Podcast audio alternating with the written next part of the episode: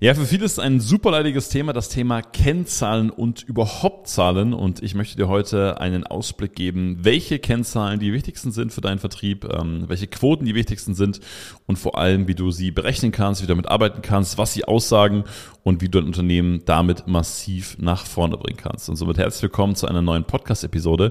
Mein Name ist Lauri Kult von einfachumsatz.com und ich freue mich sehr, dass wir das Thema heute gemeinsam angehen können, ähm, weil ich wirklich in der Praxis feststelle, dass ja, 95 Prozent der Unternehmer diese Kennzahlen bei sich nicht im Blick haben. Und äh, das möchte ich heute ändern. Die Kennzahlen, die ich dir sage, sind nicht schwer. Ähm, aber wirklich meine Erfahrung ist von, ich mache gerade im Monat 7.000, 8.000 Euro Umsatz zu, wir machen im Monat 500.000 Euro Umsatz, ähm, habe ich alles schon erlebt. Und ähm, also alles schon erlebt im Sinne von, die mit 8000 hatten diese Kennzahl nicht und die mit 500.000 hatten diese Kennzahl auch nicht. Wo du sagst, boah, krass, nee, die sind ja schon größer, die müssten das ja irgendwie kennen und wissen. No, no, no, war leider noch nicht der Fall. Also deswegen unfassbare wichtige Folge heute. Wenn du was zum Schreiben hast, ähm, super cool. Wenn nicht, drück gerne nochmal den Podcast kurz auf Pause und äh, hol dir was zum Schreiben, ähm, damit wir heute ähm, auch inhaltlich ein bisschen Speck heran bekommen und äh, du weißt, wie du in Zukunft bewerten kannst. Okay? Also, warum Thema Kennzahlen, warum Thema Quote? Beispiel Nummer eins. Ähm, stell dir vor, du fährst Formel 1, ja, also Autorennen. Ist jetzt äh, fairerweise nicht mein Metier, aber es ist einfach zu verstehen. Wenn du jetzt Runde für Runde fährst, dann wirst du natürlich ein Gefühl haben, ja, bin ich gut, bin ich nicht so gut, bin ich heute in Form, bin ich im Flow oder bin ich nicht im Voll. Und das ist wunderbar. Das zweite Thema ist nur, es wäre doch schon auch schön, irgendeine Stoppuhr zu haben und zu wissen, okay, wie schnell war die Runde jetzt wirklich? Weil einmal kannst du dich natürlich darauf einstellen und Dinge verschieden, oder verschiedene Dinge optimieren und verbessern.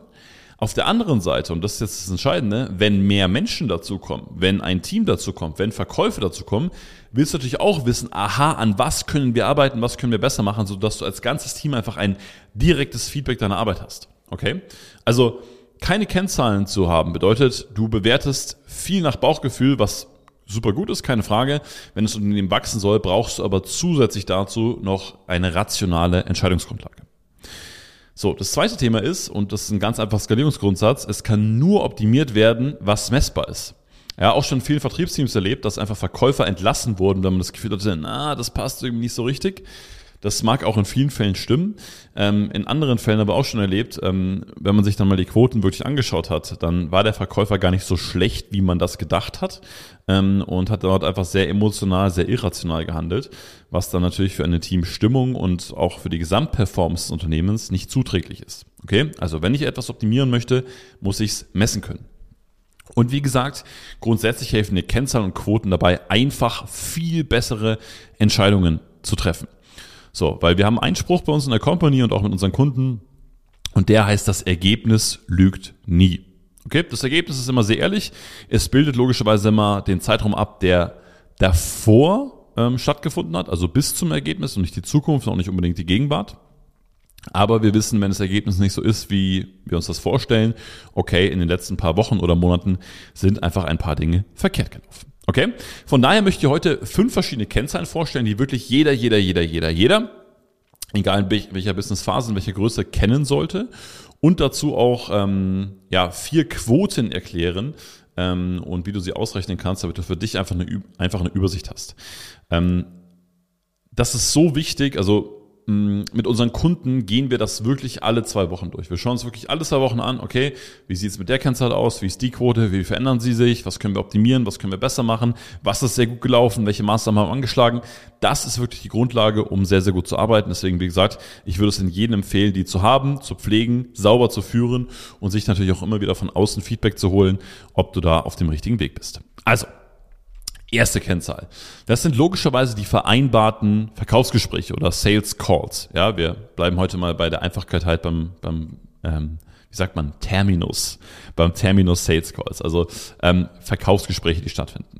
Ja, also mit wie vielen Menschen hast du ein Verkaufsgespräch neu vereinbart? So muss sich natürlich auch überlegen, naja, was sind denn eigentlich Sales Calls? Naja, Sales Calls bedeutet, wenn du mit einem Interessenten sagst, okay, wenn du Lust hast, wir können mal über das Thema quatschen und uns anschauen, ob eine Zusammenarbeit Sinn macht. Das wäre ein Termin für einen Sales Call.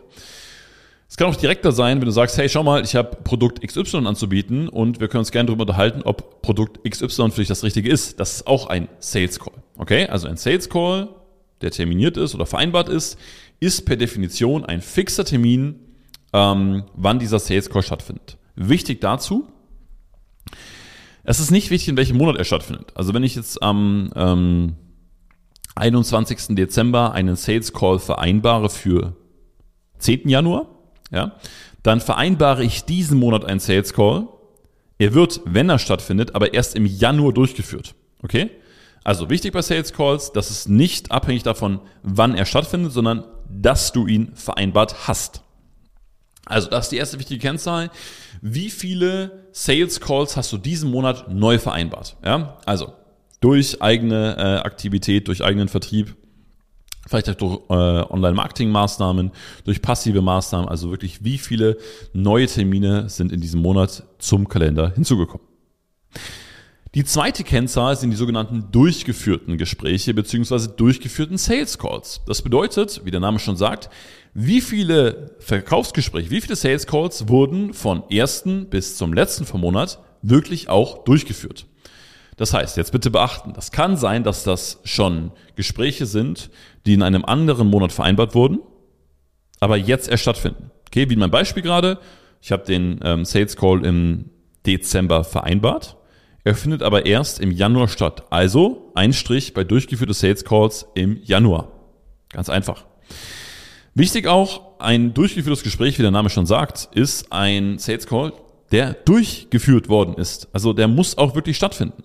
Das bedeutet, es kann natürlich auch sein, dass Menschen das mal absagen, dass sie es verschieben, dass es dann doch nicht passt und so weiter und so fort. Ähm, und äh, natürlich wollen wir das auch messen, wie viele von den Sales Calls, die wir vereinbart haben, finden dann letztendlich auch statt. Dazu gibt es dann auch gleich im zweiten Schritt natürlich eine Quote. Okay. Dritte Kennzahl, die du unbedingt kennen solltest und die natürlich jetzt wiederum viel, viel mehr Menschen kennen, das sind deine Abschlüsse jeden Monat. Also wie viele Neukunden hast du im Monat gewonnen? Vielleicht, auch weil ich das öfter erlebe, was ist ein Abschluss? So, also ein Abschluss ist per Definition eigentlich ein Kaufvertrag, okay? Jetzt gehen wir mal ähm, weg von rechtlichen Empfehlungen, die ich hier sowieso nicht geben kann, und hin einfach zur Praxis. Also, ein Abschluss ist, wenn ein Kunde verbindlich zusagt, dass er dein Produkt kauft zu den gegebenen Konditionen und zu einem gegebenen Leistungszeitraum. Ja, das heißt, wenn du jetzt zum Beispiel ein Mentoring verkaufst und ein Kunde sagt, okay, ich bin dabei zum Preis von Y und vom Zeitraum von A bis B, äh, möchte ich machen und ja, du kannst mir die Rechnung schicken und ich habe deine Rechnungsadresse oder ja, du kannst bei mir abbuchen, dann ist das erst im verkäuferischen gesprochenen Abschluss. So, was werden hier für Fehler gemacht? Natürlich ist es wichtig, dass das Geld auf dem Konto landet, aber ein Abschluss ist kein Abschluss erst, wenn das Geld auf dem Konto landet. Okay? Also das ist dann so die, die zweite Konsequenz. Da geht es dann eher wieder um eine Stornierungsquote, wenn das nicht passiert. Aber ein Abschluss wirklich, wenn der Kunde verbindlich zusagt. Ähm, ein Abschluss ist aber auch nicht, wenn der Kunde irgendwie sagt, ja, klingt gut, kann ich mir vorstellen, können wir machen und ich melde mich dann nochmal. Das ist kein Abschluss, okay? Also ein Deal bedeutet sauber geklärt per Handschlag oder Handschlagqualität, ähm, sodass die Modalitäten ganz genau besprochen sind. Also das bitte immer beachten. Ähm, ich hatte mal einen ähm, Kunden, der gesagt hat, oh, das ist mir jetzt öfter passiert, dass es irgendwie nicht so ein richtiger Abschluss war, wo ich dachte, es ist einer. Und da habe ich zu ihm gesagt, naja, wie beendest du denn das Gespräch? Und sagst so, ja, gut, äh, dann schicke ich dir ein paar Sachen zu. Und derjenige sagt so, äh, ja, klar, schick zu, äh, so nach dem Motto, ich melde mich oder info-ad, also was so viel bedeutet, wie leck mich am Arsch. Ähm, okay, das ist halt kein Abschluss. So, das kann man dadurch zum Beispiel korrigieren, indem man einen Abschlusssatz festlegt. Also wir sagen bei uns zum Beispiel bei Einfach Umsatz immer herzlich willkommen bei einfachumsatz.com oder hey, herzlich willkommen, super schön, dass du dabei bist. Ich freue mich total. Herzlich willkommen in meiner Firma oder in meinem Programm oder in meinem Produkt. Also was auch immer es ist, ähm, das kannst du für dich ähm, äh, ausjuckeln, aber das würde ich dir empfehlen, einen Abschlusssatz zu haben und das einfach safe zu machen. So, kommen wir zu den beiden letzten Kennzahlen, bevor wir zu den Quoten übergehen. Also, die fassen wir zusammen. Die eine Kennzahl, die du kennen solltest, ist Umsatz und die andere ist Cash-Umsatz. Also auch da, weil es da öfters mal viele Missverständnisse gibt. Umsatz bedeutet, ganz einfach, wie viel mache ich mit diesem Kunden Umsatz? Ganz egal, by the way, wann dieser Umsatz reinkommt. Es kommt einfach nur darauf an, wie lang ist die Vereinbarung. Wenn ich jetzt mit einem Kunden eine monatliche Vereinbarung schließe, die monatlich kündbar ist, für 5000 Euro, dann verdiene ich oder dann mache ich einfach nur 5000 Euro Umsatz. Dann mache ich im nächsten Monat auch wieder 5000 Euro Umsatz, aber dann sind es erstmal nur 5000 Euro Umsatz, wenn das monatlich kündbar ist, die ganze Nummer. Okay, also wichtig. Und dann der sogenannte Cash-Umsatz. Ja, und was bedeutet jetzt Cash-Umsatz? Cash-Umsatz bedeutet, wie viel von diesem Umsatz landet innerhalb meiner festgelegten Zahlungsfrist oder meiner festgelegten Zahlungsziel auf meinem Konto. Okay, also mal angenommen, du machst jetzt 5000 Euro Umsatz und dein Kunde sagt, ähm, ich möchte das Ganze aber in zwei Raten begleichen, also auf zweimal. Deswegen ähm, wären es dann 5000 Euro Umsatz und 2500 Euro Cash-Umsatz. Ja. Ich habe paar Kunden von mir, die haben gesagt, hey Lauri, auf die Kennzahl habe ich gar keinen Bock, weil ich habe überhaupt keinen Bock auf irgendwie Ratenzahlungen. Sag ich, hey, mega cool, verstehe ich, ähm, dann lass uns einfach bleiben. Geht auch, ne? Also wenn du, wenn du keinen, ähm, wenn du keine Ratenzahlung oder sowas anbietest, dann brauchst du diese Kennzahl per se erstmal nicht. Das ist dann Umsatz ist gleich Cash-Umsatz. Also auch das wieder, das sind nur Kennzahlen jetzt aus verkäuferischer Sicht. Da geht es noch nicht um Liquidität oder Zahlungseingang oder was auch immer, sondern einfach nur, wenn der Kunde sagt, hey, 5000 Euro machen wir und 2500 Euro kommen in den nächsten sieben Tagen, dann trägst du als Verkäufer ein, okay, 5000 Euro Umsatz, 2500 Euro Cash-Umsatz. Natürlich sollten die in 99,9% der Fälle auch auf deinem Konto landen. Okay, wichtig zu verstehen, Umsatz und Cash-Umsatz. Jetzt kommen wir zu den vier dazugehörigen Quoten und wir machen es immer so, ich werde die Quote jetzt einmal kurz benennen, dann dir sagen, wie sie definiert wird und dir dann noch ein, zwei ähm, Punkte dazu sagen, wie sie optimiert werden kann, beziehungsweise warum sie so wichtig ist. Also, die erste Quote, die wichtig ist, die sogenannte Termineinhaltungsquote. Ja, wie der Name schon sagt, ich will jetzt wissen, wie viel Prozent meiner Termine werden eingehalten. Die rechnest du folgendermaßen aus. Das sind die durchgeführten Sales Calls geteilt durch die vereinbarten Sales Calls. Das bedeutet, wie viele von den Sales Calls, die ich vereinbart habe, finden dann auch tatsächlich statt. Jetzt wird der eine oder andere sagen, na ja, Lauri, aber jetzt hast du ja gesagt, wenn ich jetzt im Dezember einen vereinbare und der dann erst im ähm, Januar stattfindet, ähm, dann stimmt ja die Quote nicht. Doch schon, sie gleicht sich natürlich übers Jahr wieder aus. Wenn du im Dezember was ausmachst, was im Januar stattfindet, hast du im Dezember ähm, einen ähm, vereinbarten und im Januar einen durchgeführten. Okay, also da keine Sorge, sondern einfach nur zählen, wie viele sind vereinbart, wie viele sind durchgeführt. Deine Termineinhaltungsquote sollte immer, immer, immer, immer über 80 Prozent liegen. Okay? Da so ein paar Short-Tipps, da können wir auch nochmal eine ganze Folge drüber machen, wenn ihr Lust drauf habt. Ähm, dann schreibt mir gerne über die bekannten Kanäle. Ähm, was du da optimieren kannst, ist auf jeden Fall ein besseres Erinnerungsmanagement. Ja, also eine Erinnerung, hey, wir haben gleich Termin, zum Beispiel 24 Stunden vorher. Was aus meiner Erfahrung am allermeisten hilft, ist, wenn du den Termin vereinbarst, nochmal sehr klar zu sagen, kann natürlich auch automatisiert passieren, wenn Leute sich zum Beispiel nach einem Webinar bei dir einbuchen, aber nochmal sehr klar zu sagen, hey Kollege, der Termin findet am Montag um 10 Uhr statt ich rufe dich an oder wir treffen uns im Zoom-Raum, bitte sei pünktlich, ich freue mich auf dich. Also sehr klare, sehr genaue Ansagen und dann schiebst du die auch schon damit extrem nach oben. Wenn die jetzt unterirdisch schlecht ist bei dir, dann hat es meistens damit was zu tun, dass die Menschen gar nicht wissen, was sollen sie eigentlich jetzt bei dir im Gespräch? Also was, was ist der Inhalt? Das ist einfach nicht wichtig für sie. Okay? Und wenn ein Termin nicht wichtig ist, dann sinkt natürlich die Wahrscheinlichkeit, dass ich ihn wahrnehme. Quote Nummer zwei ist Klassiker die Abschlussquote. Okay? Auch da per Definition Abschlüsse, die ich gemacht habe, geteilt durch durchgeführte Sales Calls. Je nach Business und je nach Lead-Qualität sollte die aber schon immer so zwischen, ja, kommt jetzt sehr darauf an, wie viele Leads du hast und wo du sie her hast. Das ist fairerweise gar nicht so leicht zu sagen. Ähm, aber alles, was jetzt unter ja, sagen wir mal, 10 bis 15 Prozent ist, wenn es ein, ein, größeres Produkt Massenmarkt ist, also wo viele Leads reinkommen, ähm, ist indiskutabel. wenn du jetzt momentan wirklich auch äh, händischen Vertrieb machst, beziehungsweise ähm, die Leads kennst, ähm, die, die Neukunden oder potenziellen Neukunden kennst, dann solltest du da schon über 50 Prozent sein von den Leuten, die wirklich zum Produkt passen. Okay? Also in einem großen Kreis 10 bis 15 Prozent ähm, sollte es definitiv sein. Und wenn du die Leute aber schon kennst oder genau weißt, was das Angebot ist, wenn sie schon qualifiziert sind, also wenn sie die Voraussetzungen dafür äh, für eine Zusammenarbeit empfehlen, sollst du da schon über 50 Prozent kommen. Okay? Was mir meistens auffällt im, im, bei der Abschlussquote, auch da könnte man wieder natürlich eine Folge drüber machen, zwei, drei Kleinigkeiten. Erstens ist, wie groß ist die Produktüberzeugung? Also hat der Unternehmer wirklich das Produkt verstanden und weiß er oder sie, geil, damit kann ich dir helfen? Erstens. Und zweitens ist, was soll ich nach dem Abschluss machen? Das ist auch oft ein Hinderungsgrund, gerade für Verkäufer. Ne? Also wenn derjenige sagt, yo, bin ich dabei, mache ich, äh, was passiert denn eigentlich? Wie soll ich damit umgehen? Wie kriege ich den schnell, schnellstmöglich zum Ziel? Also das schon mal zwei kleine Hinweise, wie du deine Abschlussquote verbessern kannst. Die dritte Quote, die ich dir gerne mitgeben möchte, ist ähm, der sogenannte PKU. Also, der PKU ist, wie der Name schon sagt, der Pro-Kopf-Umsatz. Also, wie viel Umsatz machst du pro Kopf? Das bedeutet Umsatz geteilt durch Kunden.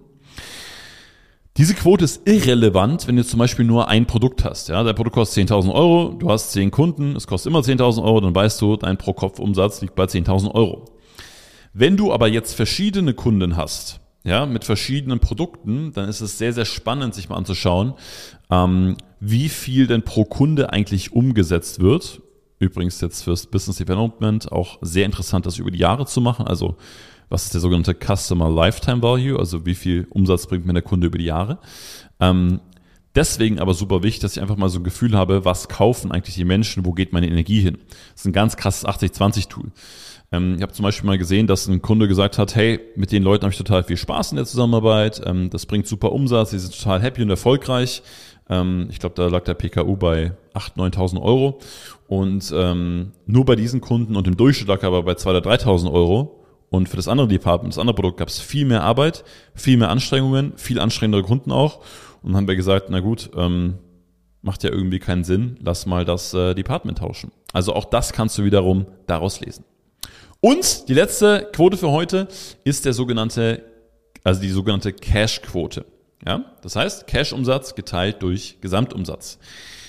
Wie ich gerade gesagt habe, ähm, wenn du zu viele Ratenzahlungen oder ähnliches anbietest, eine Cash-Quote jetzt zum Beispiel, weiß ich nicht, unter 30 Prozent abschmilzt, ähm, dann sollst du dir auch echt Gedanken machen, weil dann machst du vielleicht viel Umsatz oder unterstützt die Leute gut.